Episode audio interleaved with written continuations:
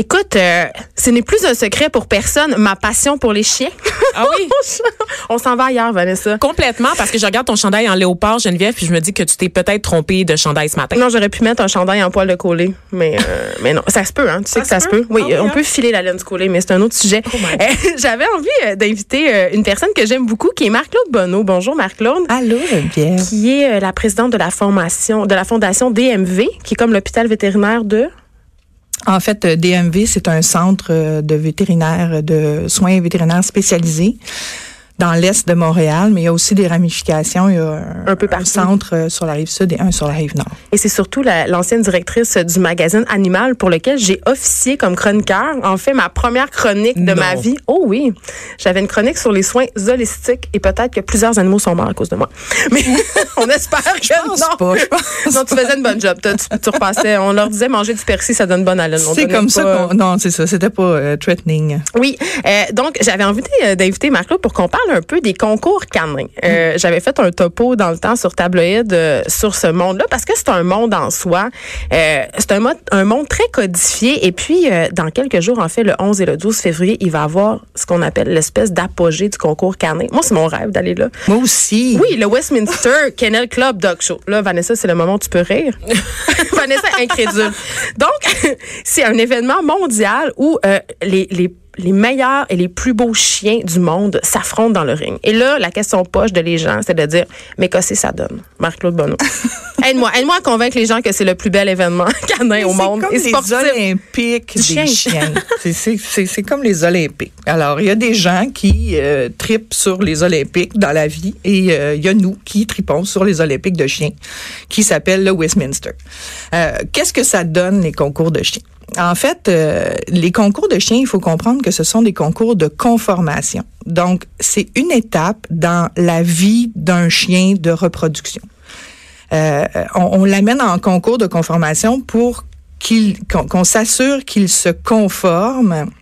Tu veux dire Ah, physiquement, c'est tous les attributs physiques, les Exactement. Euh, oreilles, on mesure les dents, tout le kit. C'est ça. Est-ce que tout, est-ce que toutes ses dents sont au bon endroit? Est-ce que, est-ce que ses, ses, ses angula, les angulations de son corps sont au bon endroit? Est-ce que sa colonne vertébrale est droite? Euh, Est-ce que dans le cas des mâles, euh, est-ce qu'ils ont les, leurs deux testicules? Euh, On vérifie tout ça. là. Mais Le pourquoi? juge, On n'a pas besoin de ça. euh, Pourquoi? Parce que les- gens, quand on leur dit ça, ils disent, oui, mais pourquoi on a besoin qu'un chien soit conforme à son standard? Moi, je veux pas faire de concours de beauté. Moi, je veux juste un chien. Ouais. Mais en fait, comme je dis, c'est une étape dans la vie d'un chien qui va être destiné à la reproduction. Donc, l'étape 1, l'éleveur choisit dans sa portée le, le, le spécimen qu'il trouve être le plus euh, conforme à ce qu'il lui recherche pour euh, améliorer, disons, sa lignée. Ensuite de ça, on l'amène on l'amène en concours de conformation. S'assure que tous ses attributs physiques sont au bon endroit. On veut qu'il corresponde à quelque chose. On veut que, physiquement, il corresponde à, un collier ou à un berger allemand ou à un caniche. Là. C'est, vaste là, et un peu complexe, mais on veut que physiquement, il se conforme à sa race. Et ensuite de ça, ben, il y a, euh, de façon générale, les éleveurs euh, euh, passent à une autre étape. Ensuite, ce sont les, tests de santé pour vérifier les maladies les plus... courantes dans une race et si l'animal est exempt de ces de ces maladies-là et en plus il est conforme aux standards de sa race, ben là on l'utilise pour le reproduire pour faire de beaux spécimens de la race. Mais dans leur tête, est-ce qu'on vérifie leur tête? Parce que c'est toujours ça la préoccupation, parce que c'est bien beau avoir un beau chien euh, qui est conforme aux standards de sa race, mais si c'est un fou, parce qu'il y a beaucoup ce préjugé-là que les pures races, il y a beaucoup de consanguinité, donc ils ont plus de problèmes de santé, puis ils ont des problèmes dans la tête. Est-ce que c'est vrai, ça? Mais euh, tu sais, je suis pas, je suis pas vétérinaire là, donc euh, tu sais, je peux pas dire, je, sais pas si, si génétiquement, euh, euh, moi, je, je- mon expérience personnelle, j'ai jamais vu ça. C'est-à-dire que j'ai jamais pu constater qu'il y avait plus de maladies dans les chiens de race qu'il y en avait dans les chiens qui, qui étaient croisés.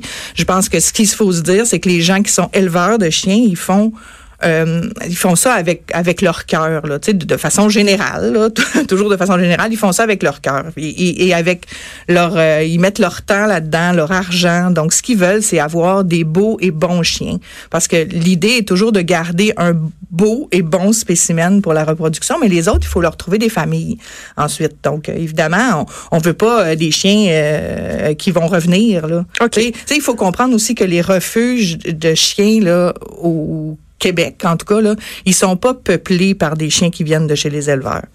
Ben oui, c'est ça. Parce que euh, on parlera du fait que tu as été famille d'accueil euh, pendant huit ans pour des chiens justement qui ont été abandonnés, mais parlons-en justement de ces fameux abandons. Si moi, je, parce que le réflexe commun de la plupart des gens, puis c'est normal, puis on le comprend là. Quand on magasine un chien, bon, tu connais pas trop ça, on n'a pas de connaissances, tu vas sur internet et là, mettons, je me magasine un labrador, ben je, je tape chiot labrador.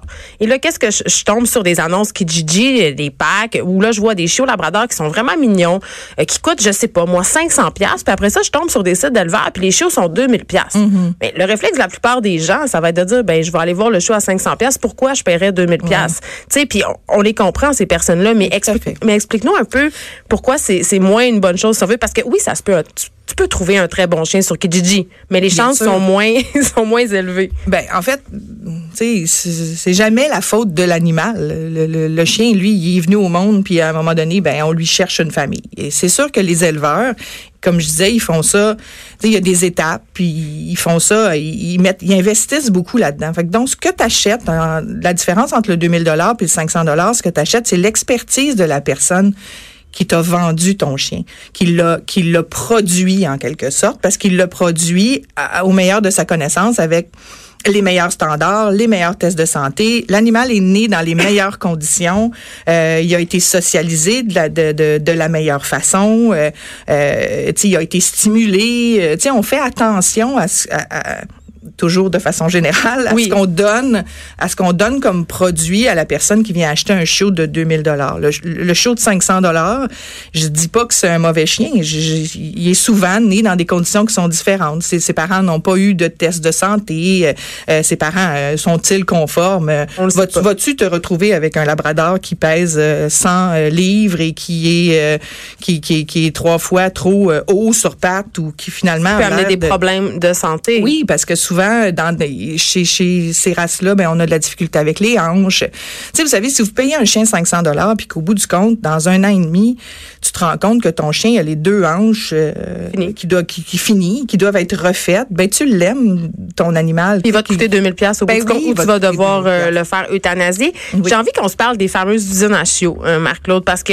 évidemment, on a vu ça a défrayé la manchette, puis ça frappe aussi l'imaginaire quand on voit ces saisies-là, euh, les photos d'endroits absolument euh, insalubres, puis des chiens qui sont négligés, qui sont là seulement pour reproduire. Là, c'est des, des endroits où euh, il y a plein de races dans des cages, puis ils fournissent, je sais plus maintenant s'ils fournissent tant aux animaleries, mais il y a beaucoup de ces, ch- ces chiens-là qui se ramassent euh, dans les petites annonces, mais il y a de ces chiens-là qui se sont ramassés chez vous aussi, je pense, Oui. en famille d'accueil. Hmm.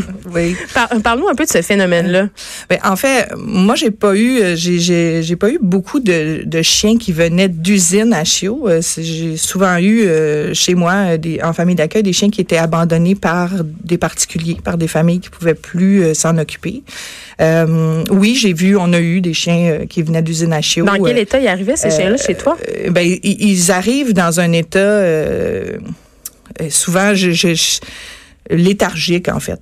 C'est comme si tu prenais une, une plante verte puis que tu la déracinais. Parce qu'ils sont de- enfermés dans des cages. Oui, exactement. Donc, ils, ils, ils- ils ne, savent rien.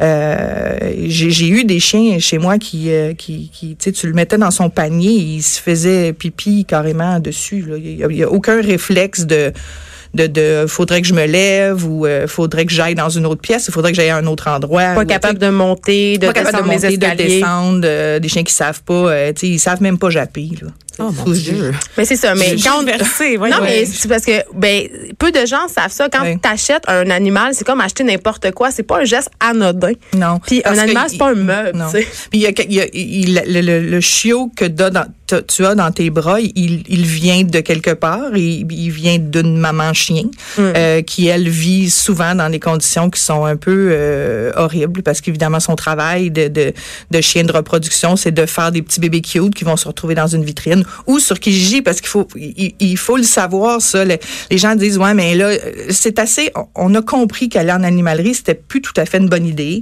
Euh, il y a de moins en moins d'animaleries qui vendent Exact. des chiens, euh, mais ça s'est juste déplacé sur les petites annonces, là. Et cette fameuse idée selon laquelle tu as le chiot d'un bras puis tu dis je vais le sauver. ouais. Ça, ça nous est tous. En tout cas, moi, ça m'est arrivé Ouais. d'acheter un chien à l'animalerie, de trouver qu'il faisait bien pitié, puis de me dire, ben, je vais le sauver, je vais le prendre, puis il va être correct. Mais faut pas faire ça.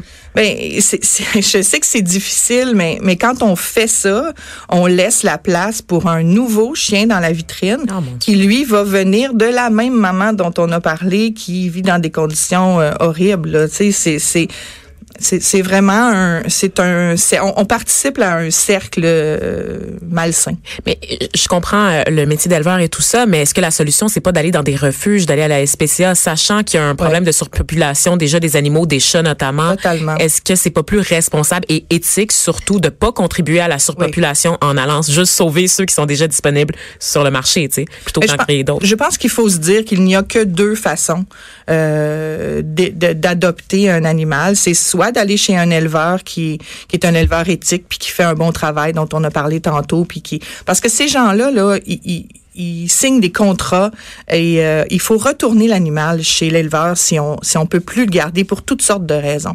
Euh, de façon générale, les éleveurs reprennent leurs chiens et s'occupent eux de les replacer. Il y a une obligation de stérilisation aussi. oui, il y a une obligation de stérilisation. Ça vient dans le contrat. Donc, euh, les chiens d'élevage, d'éleveurs qu'on paie plus cher, de façon générale, ne participent pas à la surpopulation. Donc, il y a deux façons. Tu vas chez un éleveur ou tu vas en refuge si, de toute façon, tu me dis, je veux pas faire de concours, puis moi, les chiens, euh, tu sais, je veux juste un chien. Mais comment vous pouvez assurer un suivi et savoir que la personne qui décide de se débarrasser de son animal va pas juste l'abandonner dans la rue, dans une boîte de carton le 1er juillet ou le déposer à la SPCA? Ben dans le cas des éleveurs, euh, c'est un petit peu plus difficile parce que les chiens sont enregistrés au cercle canin canadien. Ils sont suivis par un numéro. Ils sont microchippés aussi. Euh, Il y a un petit microchip qui est inséré sous la peau. Euh, donc, le, le- si tu vas chez le vétérinaire, on peut toujours scanner l'animal puis savoir à qui il se relie.